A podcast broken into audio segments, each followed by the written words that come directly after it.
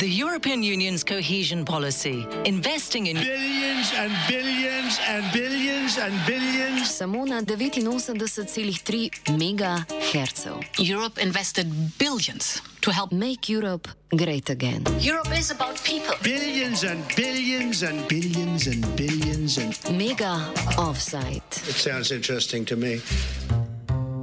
Europe in my backyard. L'Europa in casa nostra. Un'inchiesta radiofonica sulla politica di coesione europea. Radijsko poročanje o evropski kohezijski politiki. Europe in my backyard. Europa en mi casa. Radio reporting. Un'inchiesta Radioreportage. Un espacio radiofónico sobre la política europea de cohesión. Az európai kohéziós politika nyomában. Radio reporting. Radioreportagen on European cohesion policy. über die europäische Kohäsionspolitik. Off. Side.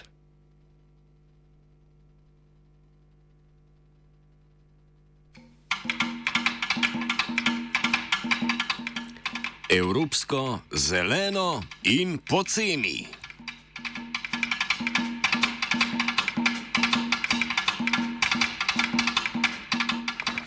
V današnjem mega offsajdu, kjer se ukvarjamo s projekti evropske kohezijske politike, se bomo posvetili delčku kohezijske politike, ki se ukvarja s prehodom na zelene in obnovljive vire energije. Iz kohezijskih sredstev je za obnovljive vire energije na ravni celotne Evropske unije v aktualnem proračunskem obdobju namenjenih 18 odstotkov sredstev, od tega dobra tretjina ali 1,75 milijarde evrov za sončne elektrarne.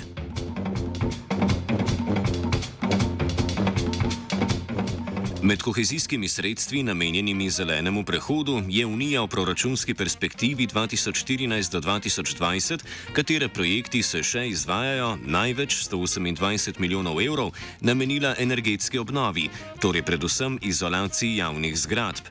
55 milijonov je bilo namenjenih sončnim elektrarnam. Ta sredstva preko razpisa razdeljujejo Ministrstvo za infrastrukturo, ki vsako leto objavi nov razpis.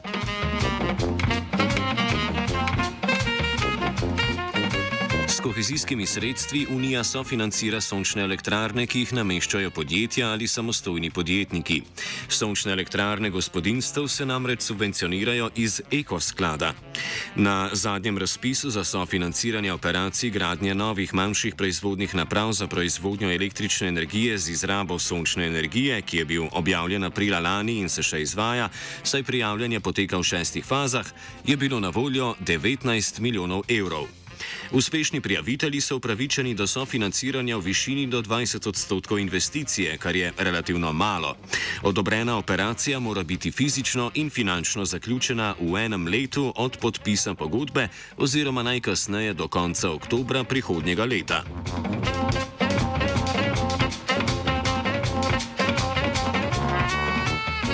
Za oddajo smo govorili z direktorji več podjetij, ki so se uspešno prijavila na razpis. Pridobila so med 20 in 150 tisoč evrov, odvisno od velikosti investicije. Na snemanje intervjuja so pristali samo v goriških opekarnah, kjer se ukvarjajo s proizvodnjo opečnih izdelkov za gradnjo objektov. Njihova zgodba je na las podobna zgodbam, ki so nam jih povedali tudi direktori drugih podjetij. Direktor goriških opekarn Jožef Stivil je pojasnil, zakaj so se odločili za namestitev sončnih elektrarn na svoje proizvodne obrate. Pač kot vsa podjetja, vsa industrija, vsi porabniki se zavedamo tega, da je ta prehod na obnovljive vire nujen in eh, zdajšnjimi, zdajšnjo krizo v energetiki, pri energetskih virih so te odločitve še toliko bolj pomembne in zato smo se odločili, da gremo v izgradnjo sončnih elektrarn. Pri vseh podjetjih, s katerimi smo govorili, so kot pomemben ali najpomembnejši dejavnik pri odločitvi za instalacijo sončnih elektrarn navedli znižanje obratovalnih stroškov. Podjetja elektriko kupujejo po cenah, ki so bližje tistim na veleprodajnem trgu, zato jih je naraščanje cen električne energije že sedaj prizadelo mnogo bolj kot gospodinstva. Na maloprodajnem trgu se namreč više cene elektrike na položnicah začnejo odražati kasneje. Cene elektrike so v zadnjem letu in pol na veleprodajnih trgih narasle z okoli 40 evrov na megavatno uro na več kot 200 ali v zadnjem času celo okoli 300 evrov na megavatno uro. Podjetja morajo zato plačevati tudi petkrat više račune za elektriko kot pred podražitvijo. Sončne elektrarne prispevajo k temu, da so ti računi nekoliko nižji. Kako močno se to pozna v goriških opekarnah, je razložil Stibil.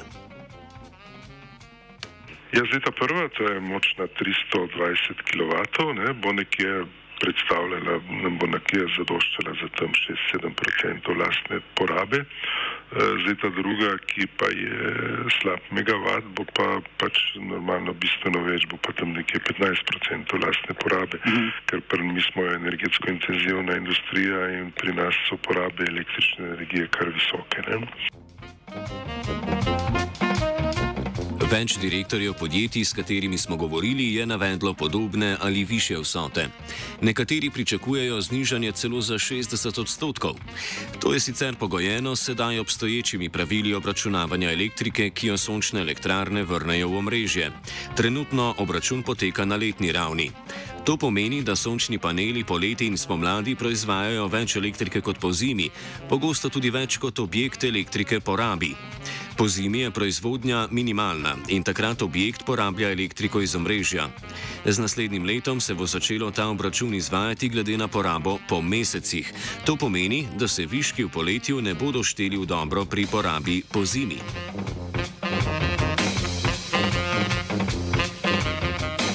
zimi. Več podjetij je breme prijavljanja na razpise za kohezijska sredstva preneslo na svojega ponudnika. Tipično je bil to genij, ki poskrbi za vso dokumentacijo. Tista, ki so se prijav lotila sama, nekoliko negodujejo nad vso potrebno papirologijo. To je pač to klasično sofinanciranje 20% vrednosti e, naložbe. E, v redu, gledajte, pač sodelovanje z e, ustreznimi službami poteka dobro, e, potrebno je zagotoviti so papirologijo, vendar pa lahko rečem, da je sodelovanje korektno in da e, poteka v redu. A bi se za to investicijo odločili tudi, če ne bi dobili teh sredstev? V zdajšnjih pogojih vsekakor. V vseh podjetjih so nam povedali tudi, da bi se za investicijo v sončne panele odločili tudi, če ne bi prejeli evropskih sredstev. Politika Evropske unije torej spodbuja projekte, ki se podjetjem v vsakem primeru splačajo, zato je njena smotrnost dvomljiva.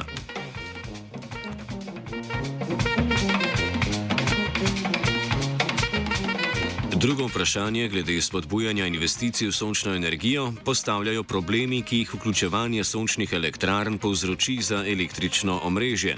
Zaradi tega predvsem gospodinski uporabniki v zadnjem času pogosto ne morejo namestiti sončnih elektrarn. Čeprav je predsednik vlade Robert Golop v predvolilni kampanji širokoustno obljubljal sončno panelizacijo Slovenije, je ta ob trenutni zmogljivosti omrežja praktično neizvedljiva. Kje najpogosteje nastanejo težave s priklapljanjem sončnih elektrarn na električno omrežje, je pojasnil Rafael Mihalič z elektrotehnične fakultete. Regulacija napetosti v preteklosti je bila tako narejena. Zdaj, tisti transformatori iz visoke na srednjo napetost se nekako sami prilagajajo, so pametni.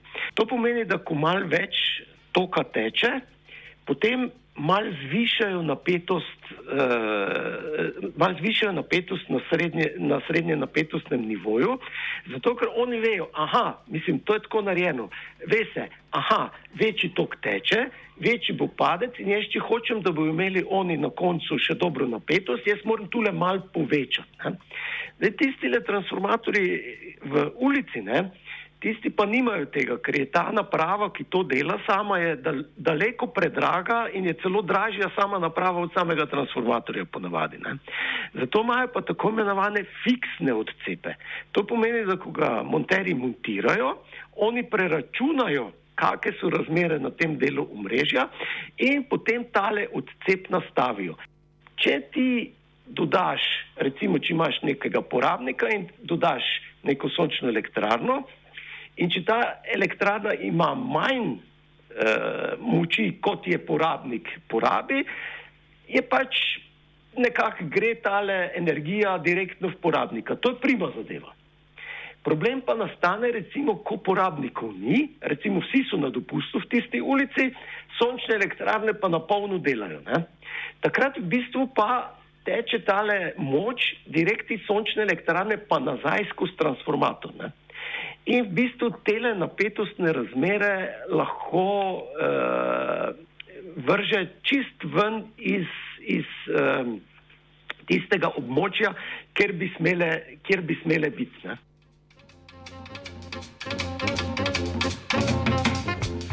Lokalni problem sončnih elektrarn za električno omrežje je torej njihova moč, ki lahko v presežkih proizvodnje nad porabo elektrike usodno preseže zmogljivosti kablov in transformatorjev.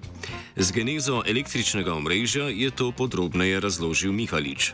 Včasih so v bistvu naredili transformator v ulici, pa kable, približno za moč 2 kW na stanovanje ali bajto, tu nekje. 1,5 kW, 2 kW. Jasno, vsaka bajta ima dosti večje varovalke kot je 1 ali pa 2 kW. Ampak tam, kjer je recimo 20 hiš, ne, ne perejo vse gospodinje naenkrat, ne kuhajo vse gospodinje naenkrat. In temu mi rečemo faktor istočasnosti. In to je laufalo sto let. Ne? Zdaj pa, če pa vi imate v, tisti, v tistem odcepu sončne elektrarne, ki so pa precej močne, recimo imajo tam le reda 10 kW, sej tudi odjem hiše je lahko 10 kW, ampak problem je pa naslednji. Ne? Ko imaš pa ti sončne elektrarne na več hišah, ti pa vse hkrati proizvajajo. Ne? In v bistvu ti imaš takrat, ko vse hkrati proizvajajo, imaš ti moč, ki je daleko večja od tega, kar ti vzdrži transformator v ulici in kabel iz tega transformatorja eh, do bajt. Zaradi tega pravimo, da nizko napetostno omrežje enostavno za, nove, eh, za to novo vlogo ni dimenzionirano.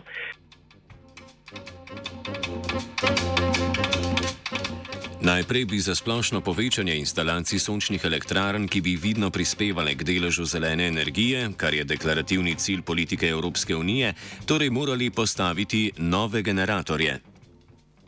Se pravi, imamo tudi 4 gigavate eh, teh kablov.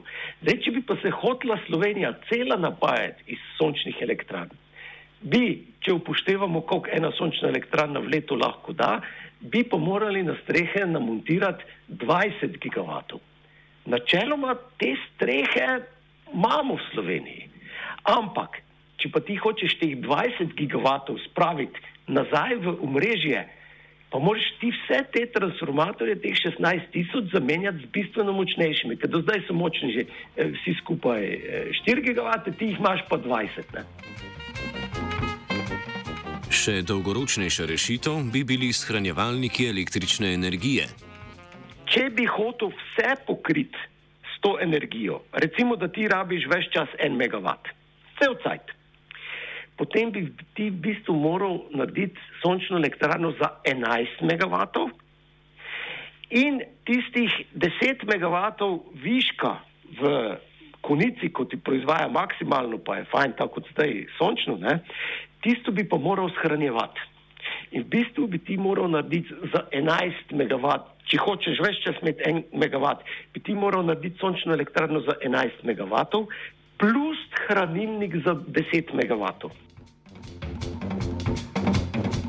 O politiki spodbujanja novih sončnih elektrarn bi Evropska unija potrebovala tudi politiko, ki bi te elektrarne naredila zares uporabne. Politike, ki bi spodbujala državne investicije v nadgradnjo električnih omrežij, pa unija zaradi svojega tržnega pristopa k zeleni energiji nima.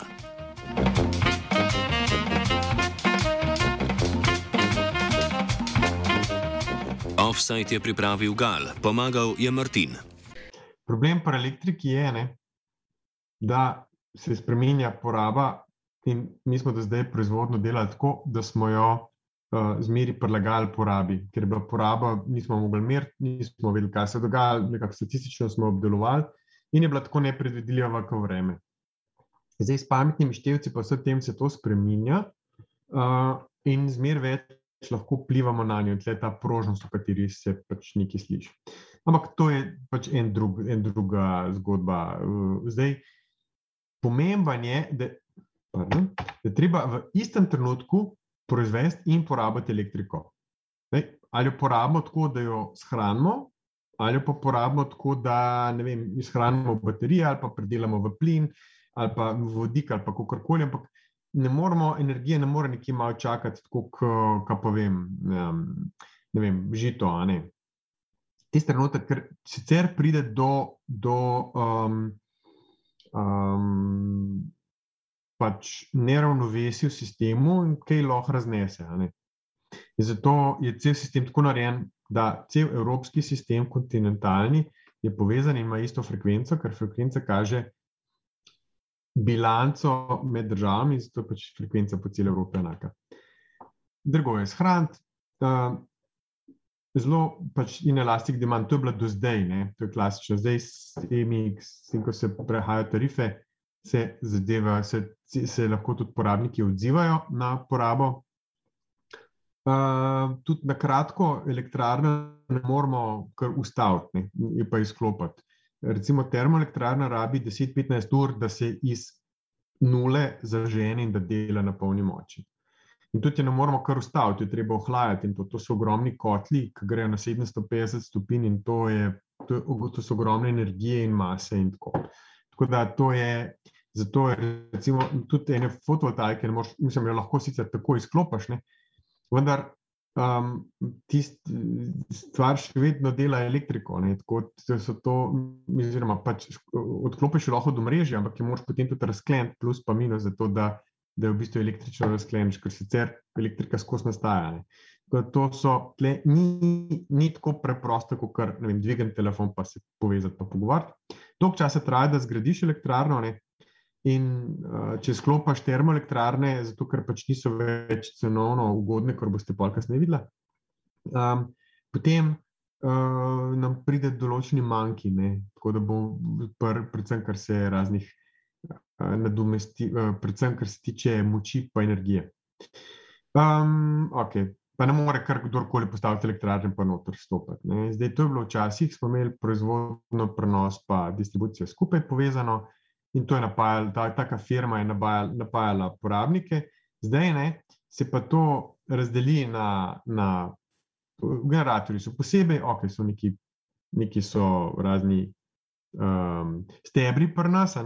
Pa imamo ELS kot sistemsko operaterja, pa imamo pet distribucijskih podjetij, ki bi jih bilo mogoče smiselno združiti. To je bilo že m, m, druga vlada, Prijanši je to poskušala narediti, vendar niso uspeli prijeti skozi, zato ker enostavno bi zmanjkalo uh, stolčkov za direktorje, pa, pa tudi te.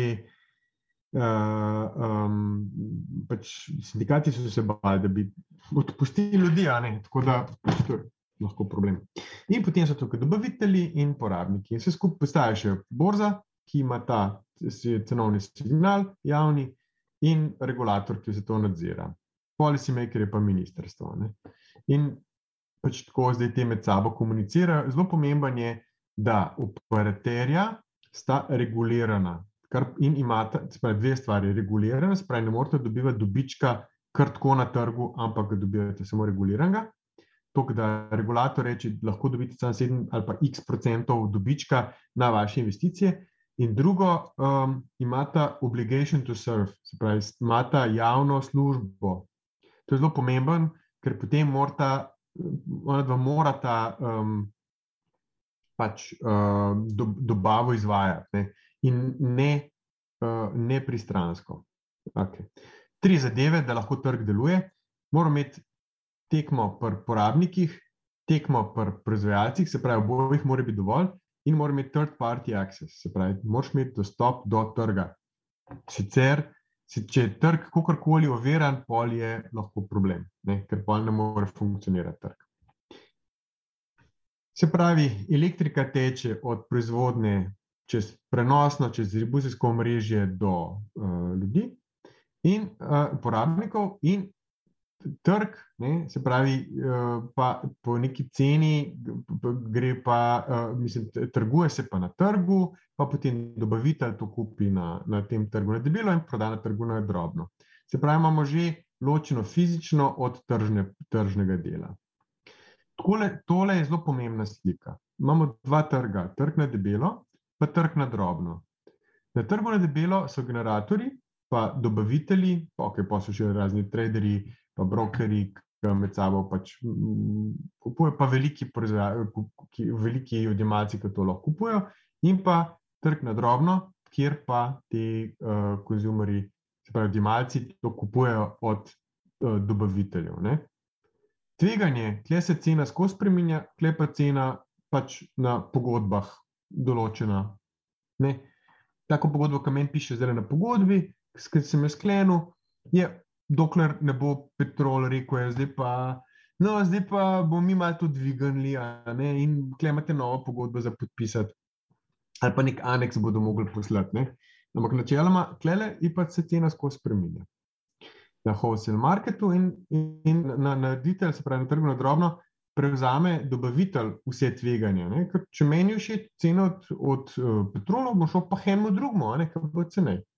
Medtem ko te pa skozi v bistvu prodajo, pokupujejo in tukaj imajo proizvajalci tveganja, kakšna bo cena za proizvodnje, kakšna bo cena na trgu, po koliko ponuditi, boste videli, zakaj. Zakaj je to triki lahko.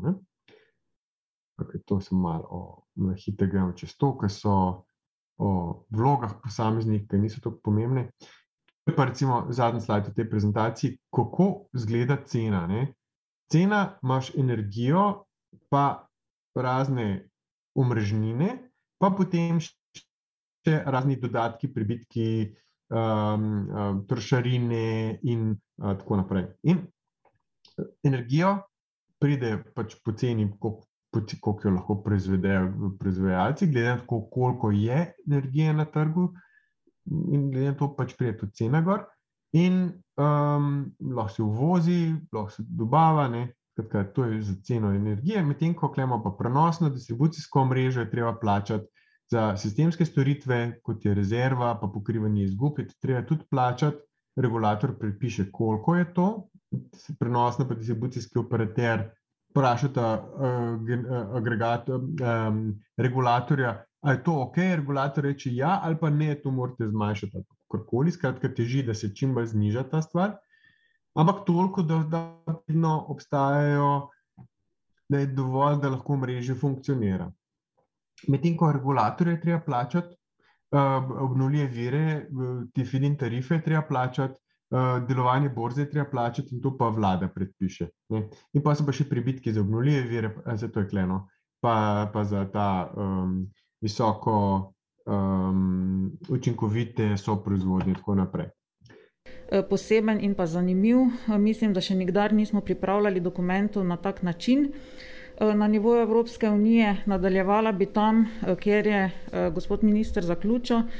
Eh, in sicer mi smo se eh, priprave dokumenta lotili eh, takoj po Evropskem svetu, ki je bil konec julija lanskega leta in sicer že v avgustu smo imeli prve posvete z deležniki. Začeli smo v avgustu z predstavniki lokalnih skupnosti in pa z direktorji regionalnih agencij, potem so se ti posveti za njimi nadaljevali v septembru, medtem ko glavnino posvetov pa smo opravili v novembru in pa decembru in sicer z vsemi uh, sveti razvojnih regij, uh, potem z podjetji, recimo s podjetji smo imeli en velik uh, posvet novembra, uh, ki se ga je udeležilo več kot 1300 predstavnikov gospodarstva, uh, potem kar se tiče socialnih partnerjev, uh, smo se kot svrk udeležili sej štirikrat in sicer v novembru, decembru, marcu in pa aprilu. Eh, posamezni sestanki po delovnih skupinah z socialnimi partnerji pa so potem potekali tudi še po posameznih eh, resorjih. Eh, opravili smo tudi posvete z skupnostjo občin, združenjem občin, skupnostjo mestnih občin in pa potem z številni, številnimi ostalimi deležniki. Kar se tiče državnega zbora, so potekale posebne seje, tako na odborih, kot tudi izredna seja državnega zbora, prav tako smo imeli izredno zasedanje državnega sveta, na zadnje pa smo se srečali tudi z strateškim svetom vlade Republike Slovenije za digitalizacijo. V samem procesu priprave dokumenta smo sodelovali z 25 direktorati Evropske komisije. zelo tesno in sicer za sestanki smo pričeli v novembru, nadaljevali v decembru, januarju in pa vse do zaključne priprave dokumenta. Seveda pa bomo tesno sodelovali tudi v naslednjih dveh mesecih do potrditve samega dokumenta. Zdaj, kar se tiče navodil Evropske komisije, so bila prva izdana v septembru lanskega leta, potem ta navodila so bila nadgrajena v januarju, zadnja navodila pa smo potem dobivali v še so sledila, in sicer v februarju, in potem smo seveda temu primerno tudi prilagajali sam nastanek dokumenta. Zdaj, kar se tiče same administrativne priprave, kot rečeno, je bila precej zahtevna, še posebej za manjše članice, kot so recimo Malta, Estonija, Irska, Danska, Ciper in pa mi, ki imamo na voljo nekako najmanj nepovratnih sredstev. Na drugi skupini pa so seveda večje države, ki imajo tudi temu primerne uradniške aparate, na primer Španija, Italija, Francija in pa Nemčija. Pravila pa so bila seveda ista oziroma so ista za vse. Potem, kot rečeno, dokument je v prvi vrsti reformni dokument. To pomeni, da smo mi morali po vseh štirih razvojnih področjih načrtovati v v prvi vrsti izvedbo reform, in če bodo te reforme izvedene, za kar smo se tudi zavezali, bomo potem dobili tudi sredstva evropska za izvedbo samih naložb. Tako da pričakujemo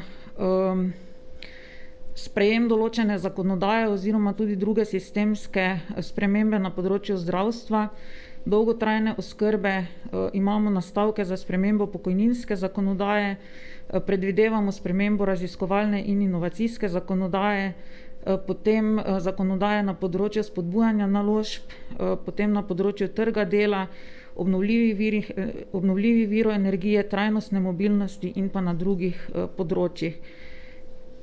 Zdaj, kar se tiče zadolževanja, ker smo dobivali v preteklih dneh tudi precej vprašanj. Tu bi rada poudarila, da so v bistvu pogoji zadolževanja v tem mehanizmu za okrevanje in odpornost v tem trenutku popolnoma neznani. Zaradi tega, ker se bo šele Evropska komisija začela zadolževati na finančnih trgih takrat, ko bo vseh sedemindvajset držav članic potrdilo sklep o lastnih virih. V tem trenutku pa deset držav članic teh sklepov še ni ratificiralo, in zaradi tega niti ne vemo, kakšna bo cena tega zadolževanja. Tako da tu je v bistvu logika, tudi kar se tiče javnega sektorja, enaka kot doma. Se pravi, tudi doma si ne najamemo kredita za neke naložbe, če cene zadolževanja ne poznamo. Pri pripravi dokumenta smo bili tudi precej omejeni, bom rekla, s temi priporočili, ki nam jih Evropska komisija vsako leto daje v okviru evropskega semestra. K tem priporočilom smo se tudi sedaj v okviru tega dokumenta zavezali in tako bodo v bistvu izvedene reforme, ki bi morale biti izvedene že nekaj let, nekaj desetletij morda pred tem. Upoštevati smo morali tudi pri vsakem ukrepu, pri vsaki naložbi načelo, da se ne škoduje bistveno okoljskim ciljem Evropske unije, in tudi zahteve, kar se tiče spoštovanja tega principa, so precej zahtevne. Kar se tiče mehanizma nadzora, tu je Evropska komisija tudi zahtevala oziroma se od nas pričakuje, da se vzpostavi učinkovit in pa transparenten sistem nadzora nad porabo teh sredstev. In zaradi tega smo tudi včeraj s sklepi vlade v bistvu ustanovili organe, ki bodo potem s temi sredstvi tudi upravljali oziroma jih nadzorovali. Sama koordinacija in pa nadzor bo kot že rečeno, uvrščena v okviru Ministrstva za finance, medtem ko sama izvedba razpisov in pa projektov pa bo potekala preko resornih ministrstev. Tu bi rada poudarila, da je bila tako naša želja kot tudi zahteva Evropske komisije, da se ta sredstva namenijo za razvojne projekte, se pravi, sredstva nikakor ni mogoče uporabiti za to, da bi se nadomeščali obstoječi javni viri oziroma financirala tekoča poraba. To poudarjam zaradi tega, ker so se še včeraj pojavljale tudi izjave nekaterih uh, strokovnjakov, da bi sredstva namenili za te uh, namene. Zdaj, kar želim za zaključek povedati, je tudi, da bi se sama rada zahvalila.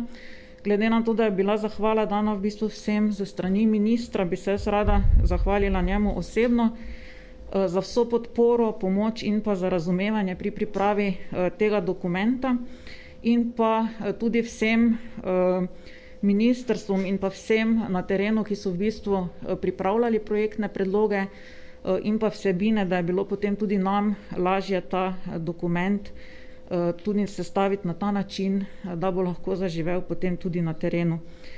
Kar si seveda želimo mi eh, kot služba, potem, ko bo dokument potrjen, pa je tudi, da bo odgovorno in pa učinkovito izveden in da bodo te vsebine, ki jih načrtujemo v okviru reform in pa projektov, dejansko tudi v korist našim državljankam in pa državljanom. Europe in my backyard. L'Europa in casa nostra. Un'inchiesta radiofonica sulla politica di coesione europea. Radijsko poročanje o evropski kohezijski politiki. Europe in my backyard. Europa en mi casa. Radio reporting. Un'inchiesta. Radio reportage. Un espacio radiofónico sobre la política europea de cohesión. Az európai kohéziós politika nyomában. Radio reporting. Radioreportagen on European Cohesion Policy. Über die europäische Kohäsionspolitik. Projekt podpira Evropska komisija.